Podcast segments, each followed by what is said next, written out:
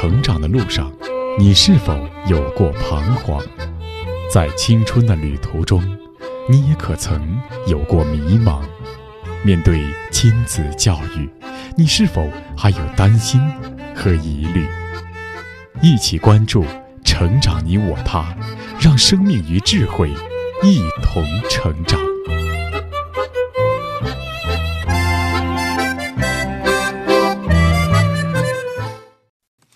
愿生命与智慧一同成长。海内外的各位听友，大家好，欢迎来到《成长你我他》，我是您的朋友钟庆。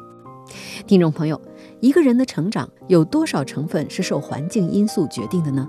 这是人们一直思考的问题。二零一八年，河北省有一位贫困家庭的女孩，以七百零七的高分考入了北京大学中文系。他写了一篇文章，叫《感谢贫穷》，表达了对自己、对贫穷、对希望的感悟。他认为，物质的匮乏反而促使他去奋斗、去追求精神的丰盈。这篇文章感动了许多人，但是也有人对于“感谢贫穷”这个说法表达了不同的观点，认为贫穷就是贫穷，不是因为贫穷成就了人的成功，而是坚强的人没有向贫穷低头，因而是坚强而不是贫穷让人成功。这两种观点各有各的道理。而根据著名的瑞士心理学家让·皮亚杰的建构主义理论，认为人的成长是自身的心灵胚胎与环境信息彼此互动，共同建构而成。因此，如何将环境的劣势转化为成长的优势呢？这便是教育重要的课题之一。那上一期我们的节目播讲了湖南女作家阮梅写作的纪实文学《一个女孩朝前走》，讲的是七一勋章获得者黄文秀幼年的故事。身为扶贫干部，黄文秀自己就出生在一个贫穷的山村、贫穷的家庭。那么，她的家庭是如何面对贫穷的呢？那今天我们就继续来聆听《一个女孩朝前走》第二章：秀儿出世。播讲时代。我叫黄文秀，来自广西壮族自治区百色市田阳县，壮族人。这是黄文秀生前所录制的珍贵视频音响。那时的他正奋斗在脱贫攻坚第一线。二零一九年六月十六日晚，黄文秀从百色返回乐业途中遭遇山洪，因公殉职。年仅三十岁。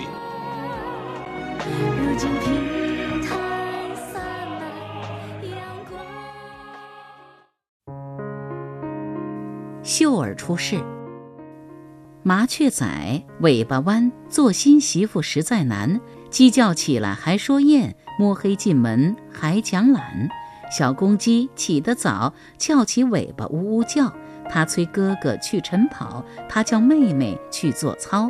谁知床上没有人，他又成了马后炮。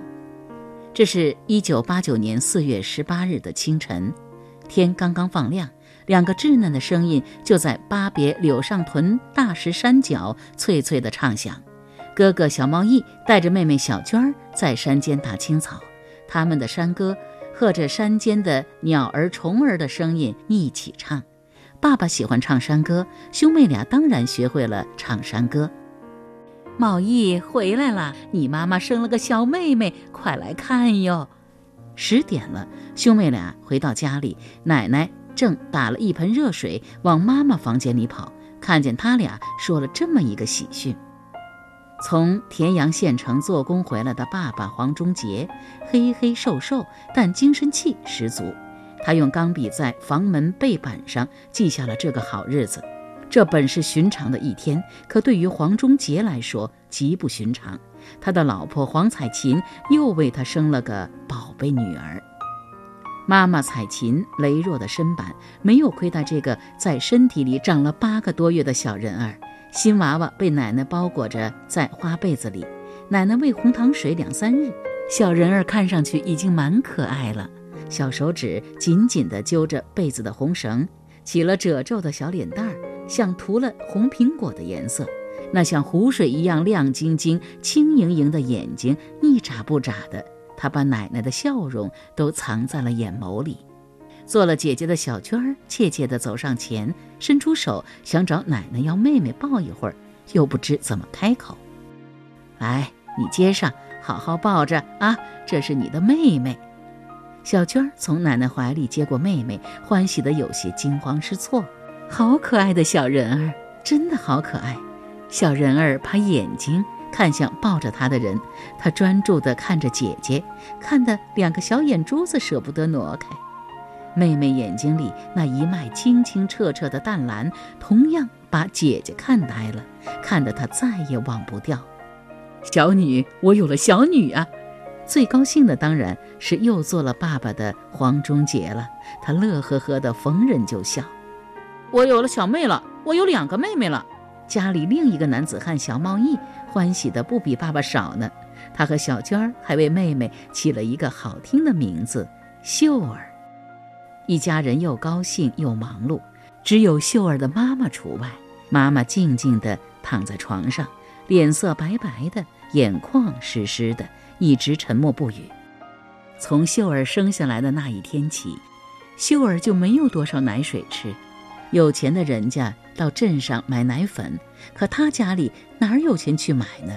秀儿的妈妈好内疚，好内疚，生产的疲惫还没有消除。月子还没有做完，妈妈的情况就更加不妙了。有一天，她伸手端茶，还没端到，因为她连自己的手都看不清了。伤心、难过、懊恼的妈妈做事没有力气，又没有奶水喂秀儿，只能一个人天天躺在床上。妈妈连抱秀儿都不敢了，她怕摔到她的宝贝秀儿。看不见秀儿了，看不见秀儿了，怎么办呢？妈妈的视力模糊，精神意识也开始模糊起来。爸爸喂鸡蛋汤给妈妈吃，妈妈不吃。妈妈推开碗，死咬住嘴唇，满脸泪水的不看爸爸。她怕看到爸爸那张极度疲惫的脸。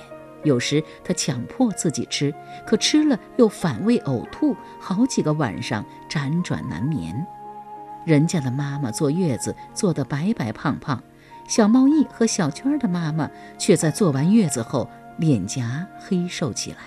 有时候，他们看见妈妈一大早就哭坐在窗前喃喃自语。小娟与他说话，他却不回应。有先天性心脏病，又有脑膜炎后遗症，这病啊不好治啊。屯上请来的郎中对爸爸说：“得治啊，屯上治不好啊，我带他到镇上看看。”爸爸说：“半年过去。”去镇上看了好几趟，妈妈的病仍不见好。没有奶水吃，秀儿饿得哇哇叫，叫得寂静的山林里那一排排李子树、扁桃树都听得到，叫得刚刚回到自己家的奶奶又远远地往回赶。他妈妈眼睛啊不大看得见，放到他身边不安全。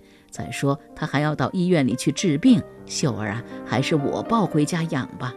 奶奶看着哭闹着的秀儿，想抱秀儿回家，爸爸不同意。娃娃没奶吃，跟我去住，我那里有好几户人家的媳妇娃啊，刚落月，讨些奶吃方便些。奶奶的这句话让爸爸不好再拒绝。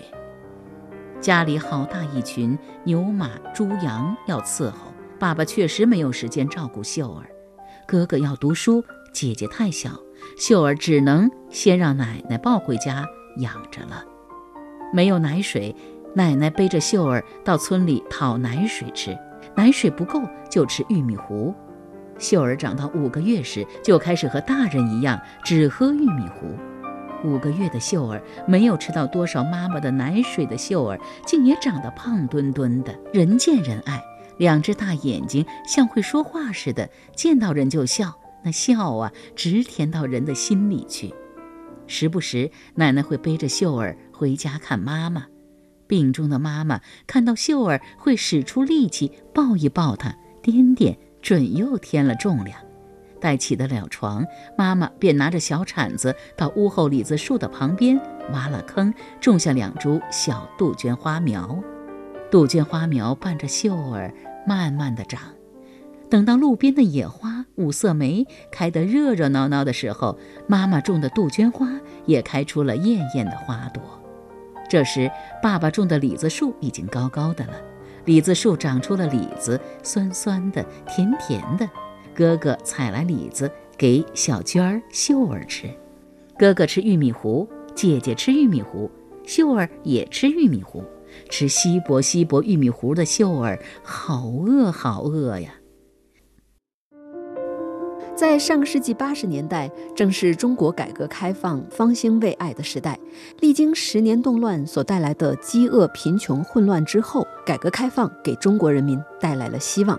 尤其是土地承包责任制的实行，使得广大的农村和农民们终于有了摆脱饥饿和贫穷的可能。正是在这样的背景下，黄文秀的父亲抓住了时代赋予的机会，也为他的孩子们赢得了更好的教育机会。我们继续来聆听《一个女孩朝前走》第三章，到山那边去。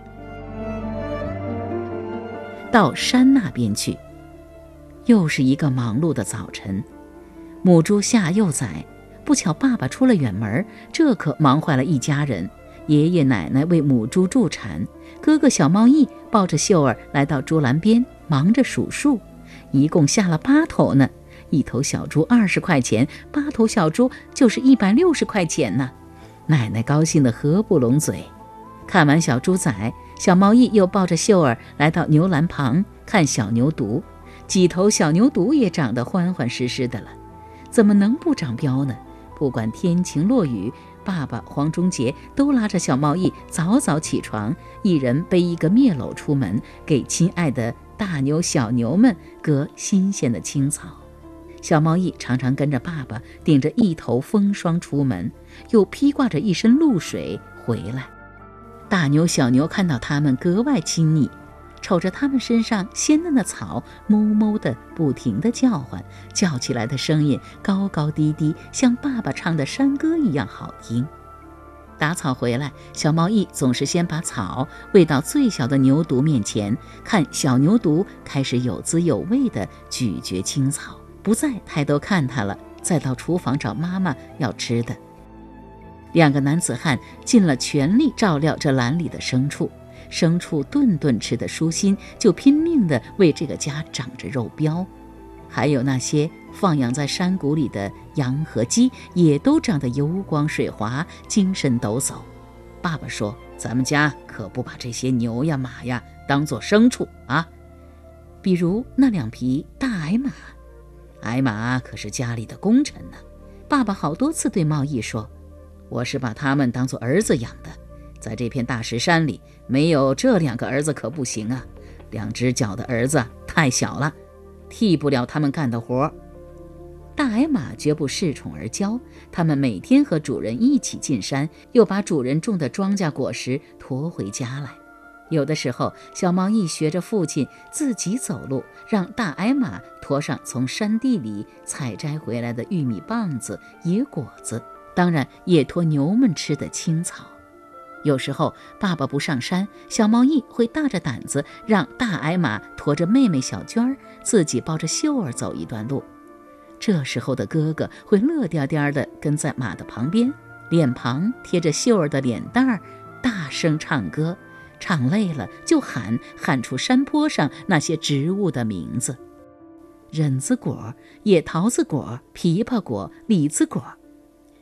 因为贸易哥哥上山的时候多是肚子饿得咕咕叫的时候，可他采到了果子，绝对不会自己先吃，他会挑选出那些熟透了的甜津津的果子，在溪流里洗净，喂给秀儿吃，递给小娟儿吃。等到大矮马和三个娃娃回到家，奶奶早已将一大碗一大碗的玉米糊摆上了四方桌。只有玉米糊的晚饭，小娟儿不喜欢，秀儿不喜欢。可到了茂义哥哥嘴里，依然是香香的、甜甜的。玉米糊的味道里有果子的浓香，有两个妹妹带着果香的笑闹声呢。茂义哥哥习惯了这样将就着玉米糊充饥的日子。也习惯了偶尔读书、经常劳动的生活，贪恋骑着大矮马野外撒欢的自由。童年的他还没有机会像爸爸一样看到大山石外的世界，还无法理解爸爸为什么夜晚会在床上辗转反侧，他看不到父亲眼里满含着的焦虑与苦涩。一天晚上，出门好几天的黄忠杰回来了，他径直来到了父母家。黄忠杰和父亲、母亲道出了埋藏在心中已有一年的心事：“娘，我想去找地方种芒果，叫上屯子里的人一起去种，大片大片的种，像上兴村的那个莫文珍一样。”黄忠杰说的上兴村，秀儿奶奶当然知道。一九八六年，同在一个县里的上兴村，整个屯子一百多口人都搬出去了。他们搬到一个通电通水的屯子里去种树，一大片的只种芒果。那个叫莫文珍的村支书一招呼，整个屯子都搬空了。上兴村每人全年的口粮只有一百斤左右，就是说一个人一天不到三两米，吃不饱。村子里三十多个姑娘都跑去外地嫁人了。听说外面有地有水有钱赚，有饱饭吃，农闲的时候还能做工赚钱，为什么不跟着莫支书豁出去呢？当然去了。要是种芒果，三年才能结果卖钱，我们一大家子人三年时间吃什么呀？奶奶对种芒果的事可比黄忠杰了解的多。我就想做第二个莫文珍。不懂的，我去找莫文珍呢。我去向他学。黄忠杰执拗地坚持着自己的想法。莫文珍是村子的书记，你是不是书记？他有文化有技术，你有没有？你没有。你要做他，你怎么做呀？你可是三个娃娃的爸爸了哟，先把家里娃娃们顾好吧。奶奶的话有道理，道理也很实在。大石山区里的柳上屯与上兴村没有两样，缺水、缺地、缺粮，又不通公路，两个屯是多么相似啊！他们能，咱们为什么就不能？黄忠杰想不通，他多么想象黄文珍一样，带着屯子里的人搬家，搬到外面去，让每户人家都能过上好日子。可是拖儿带女的黄忠杰真的做不到。不仅仅是拖儿带女，如奶奶所说，莫文珍是村支书，有知识和本领，而他黄忠杰没有这些，他只是空有一副改变屯子面貌的古道热肠。他为自己读书少感到深深的不安和羞愧。他开始思考一件事，就是娃娃们读书的大事。娃娃们都在长大，必须要读书了。山里的学校上课是晴天能上，小雨天勉强能上，大雨天根本上不了，因为路不行。不能任儿子跟着自己一天割两把牛草，整天玩耍。他黄忠杰不能成为第二个莫文珍，他的儿子女儿还不能成吗？一九八八年的七月，黄忠杰离开了家。烈日当空，黄忠杰拿好儿子的书包，找出两个人的换洗衣裳，签了贸易，离开家。他此行的目的是要做一个好爸爸，一个为儿女找一所好学校的好爸爸。可是他能到哪里找呢？他只能带着小贸易到离大石山四十多里地的田阳县城去找。县城的学校总要比乡下的好。他想去问问他在城里唯一的亲戚彩琴的哥哥小贸易的二舅黄光军。黄光军在县城养路段当工人，他应该比较清楚。黄忠杰这样想。他背着铺盖，牵着晒着满头黑汗的小贸易，出现在黄光军家门口。看着带着娃娃、背着行李的黄忠杰，二舅也很为难。啊，把床挪一挪，看这里挤挤，还能睡两个人不？为难归为难，只愣了一下神。二舅、二舅妈很快就把他们的铺盖接过，在杂物间地上铺好，然后一起商量帮小贸易找学校读书的事。说来说去，二舅也不清楚县里学校的情形，他天天在养路段做护路工，不知晓学校的事。黄忠杰一点也不着急，他每天天一亮就出门到县城各个学校去转悠。黄忠杰看来看去，就看出了名堂。县城不比大石山，大石山里除了山还是山。这里不仅有好多学校，还有农贸市场，有果树育苗场，有卷房厂。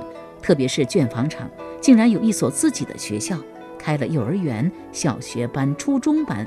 当他走到学校门口的时候，他的脚就再也不想挪开了。学校里的娃娃们说着标准的普通话，嗓门像大人一样敞亮，走路大步流星，身上穿得崭新崭新的。城里的娃娃就是不一样，一打听，那是田阳县卷房厂为外地来的工人子弟开办的一所学校。这所学校不招场外的学生，哪怕是有城里户口的娃娃也不招。如果娃娃们能在这里读书，就太好了。异想天开的黄忠杰脸上写满了兴奋，当天回家就和小茂义的舅舅舅妈唠叨起这个想法。怎么可能啊！你想让娃儿到那里读书？那些娃娃的家长可都是上海、青岛、北京这些大城市来的人，是来支援咱们这里的技术工人，那是全国各地来的知识分子呢。那里是子弟学校，你呀睁大眼睛看清楚啊！你这巴别乡来的。柳上屯来的农村娃娃进得去吗？啊，你呀是癞蛤蟆想吃天鹅肉吧？任凭他怎么说，舅舅舅妈都笑的不可能，绝对不可能啊！可黄忠杰偏不死心，整个晚上他都在绞尽脑汁想办法，看怎么能打动管事的人，将娃娃们送进这所学校读书。第二天，他通过舅舅认识的人找到了卷房厂落址的平坡村党支部书记黄忠杰，一路追着他说：“你们这么多山坡都荒着，我看了超出三十亩以上的，这用来安葬去世的老人，真是太可惜了。我呀要到你们这里包荒山种，费用随村里啊，一口价也不还。包荒地，嗯，是个好主意。”还一直没有人愿意来包种呢。你提的这个事，村里可能会考虑，说不准呢。那三四十亩山地都给你种，好啊，只要我的娃娃们能在你这儿读书就行。两人商议，等村里开会研究后再正式协商。黄忠杰异想天开的结果是成了。村子里的地可以包给黄忠杰种，村干部和学校协商，学校也勉强同意了，让小贸易在子弟学校读书。黄忠杰赶忙写好协议，连夜送过去。今天贸易能进，以后他的小娟儿也一定能进，他有这个信心。娃娃们在这里读书，必须盘活生计，养着他们才行。黄忠杰找到了荒地开荒。像捡了金元宝似的，整天乐呵呵。有块地在这里，他才能在这所卷房厂的子弟学校旁边真正安下家来。很快，他找到了扎棚的地方，就在荒地旁不远，在离学校不到两百米的山坡上。接下来，他要把一大家子人牵来种地，陪着他的娃娃们读书。有了地的黄忠杰赶紧开荒整土。他请来两个泥瓦工，在承包的荒地里搭建了一间存放工具的茅草房。有了茅草房，歇工时可以坐坐躺躺，避一避盛夏毒辣的阳光。到时候一家人搬来了，这间茅草房指不定就是那些猪、马、牛、羊们一个现成的窝呢。哪怕再穷，他也相信自己能行。他从来不怀疑自己。黄忠杰相信，即使自己成不了第二个莫文珍，他的娃娃们也能成，甚至比莫文珍还要强。他相信他的娃娃总有一个是读书的料。黄忠杰边开荒种地边骄傲地想，想到娃娃们，黄忠杰心花怒放。黄文秀的父亲一心想给孩子们找个好学校，但是殊不知，面对物质条件的贫乏。对孩子最好的教育，就在于父母亲的乐观勇敢的态度和智慧勤劳、不怕吃苦的品格。这个家要承包一大片荒山，种植自己从未种过的果树，他们能做到吗？敬请收听下期节目。好了，听众朋友，以上我们收听的是作家阮梅所著的《一个女孩朝前走》。今天的节目到这就告一段落了。编辑钟庆，感谢您的收听，下期节目再会。